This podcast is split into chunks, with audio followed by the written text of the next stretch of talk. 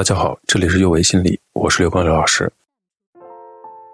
一场新型冠状肺炎，留守在家的全国人民纷纷走上了厨艺的巅峰。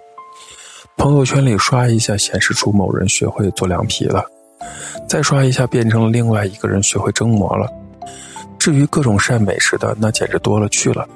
加上过年期间各家各户都会准备很多的食物，整个朋友圈里都变成了美食的天堂。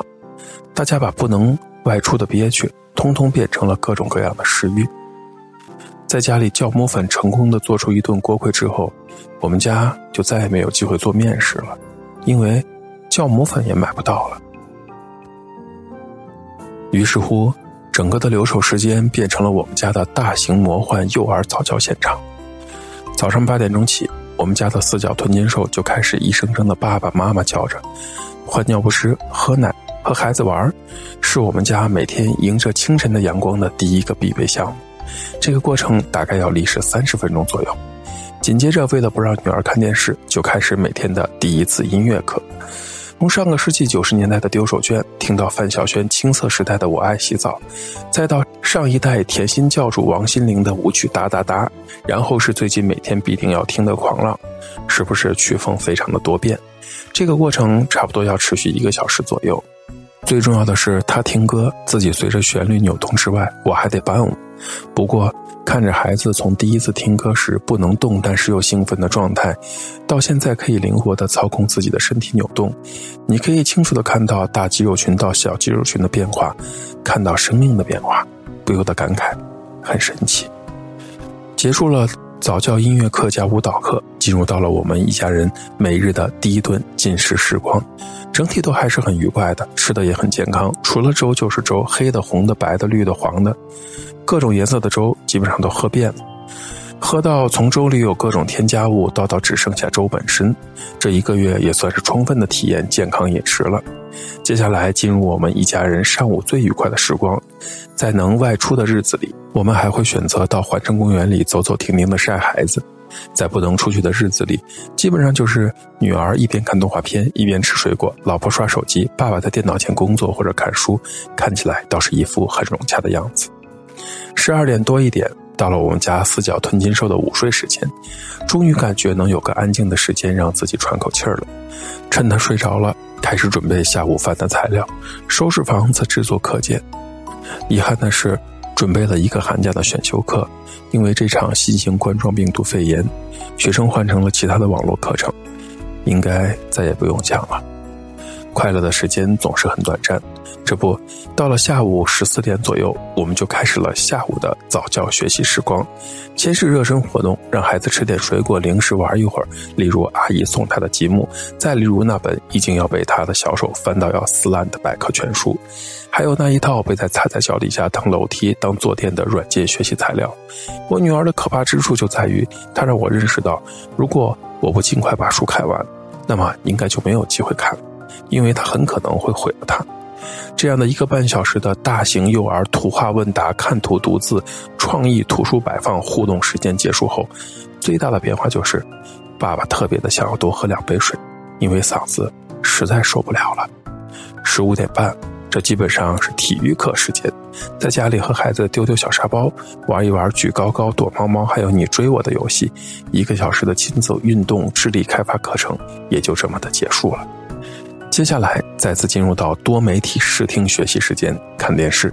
基本上，小猪佩奇、托马斯小火车、超级飞侠、旺旺特工队、大头儿子小头爸爸都有看过一些。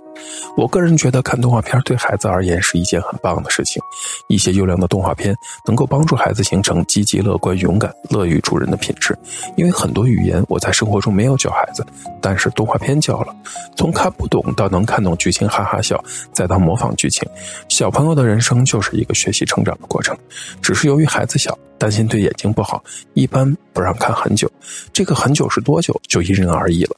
有的人觉得是五分钟，有的人觉得是十五分钟，有的人觉得得三十分钟。我个人觉得。至少得三十分钟。你试试自己放松下来刷个手机，看看你喜欢的内容，你看你三十分钟能收住吗？如果自己都做不到，就别魔幻般的要求孩子了。利用每一集结束时的歌曲这样的一个时间呢，和孩子做一个小互动，让孩子注意力分散一下，很快也就调整过来了。十七点半到十八点左右开始吃我们家的第二顿饭，一个新型冠状病毒肺炎，我们家吃饭改为了两顿。一方面会担心胖很多，一方面在带孩子的时间里，孩子妈妈确实没有太多的时间去摆弄食物，只好怎么方便就怎么来了。晚饭吃完后，进入到一天的美术课阶段。我的五本草稿本基本上已经用掉了两本，都是我们家小朋友各种的后现代抽象艺术画。有的时候呢，还要求我与他一起作画。作为一个左撇子，明显感觉到他左手在握笔和画画时更加的灵活，也能够更好的处理一些细节。左撇子挺好，这是他的特点，尊重就好，不需要刻意改变。虽然根本还不会写自己的名字，但是鬼畜式的笔记能够边写边赋予一定的含义，也是件了不起的事情。上完了三十分钟的美术课，就开始了摄影课程的学习。除了每天要看自己的各种自拍照，还要看自己的小视频，不管是否已经看过无数遍。就这样，终于迎来了晚上要睡觉的时刻，吃水果、喝奶。洗漱这样一系列的事情做下来，就到了晚间儿童故事、母亲真人发声和激起共鸣阶段，摇摇晃晃的进入梦乡，基本上已经是晚上二十二点以后的事情，而这时候我才有时间在这里写下这段文字，在他睡觉之后，我才有时间工作、写作、备课、录音，这就是中年老父亲的日常。疫情面前，每个人都面临着各种各样的问题。有些是我们能解决的，有些是我们只能接受的。试着在这样一段不容易的时光里，让自己忙碌起来，为家人、为生活做点什么，哪怕只是晒晒太阳，哪怕只是努力的给自己一个微笑，这些都会汇聚成人生的希望，也会成为了不起的回忆。毕竟，回忆是一件很奇妙的事情，因为错过的人、伤心的事、糟糕的经历、痛苦的旅程，在回忆里，都会只留下美好的过往。因为疫情不能外出，但是也是一个和孩子多接触的机会。虽然疲惫着、忙碌着、担心着，却也努力的让自己做好了一个父亲的样子。有父亲参与的人生，孩子才能更阳光快乐的成长。最后，我想念一个绘本给大家。这是一次偶然的机会，我买给孩子的，孩子特别喜欢，也开始用他能理解的方式说给我听。希望听到的大朋友、小朋友。都可以喜欢。这个绘本的名字叫做《我爸爸》。这是我爸爸，他真的很棒。我爸爸什么都不怕，连坏蛋大野狼都不害怕。他可以从月亮上跳过去，还会走高空绳索，不会掉下来。他敢跟大力士摔跤，在运动会的比赛中，他轻轻松松的就跑了第一名。我爸爸真的很棒。我爸爸吃的像马一样多，游得像鱼一样快。他像大猩猩一样强壮，也像河马一样快乐。我爸爸真的很棒。我爸爸像房子一样高大，有时又像泰迪熊一样柔软。他像猫头鹰一样聪明，有时候也会做一些傻事。我爸爸真的很棒。我爸爸是个伟大的舞蹈家，也是个了不起的歌唱家。他踢足球的技术一流，也常常逗得我哈哈大笑。我爱他，而且你知道吗？他也爱我，永远爱我。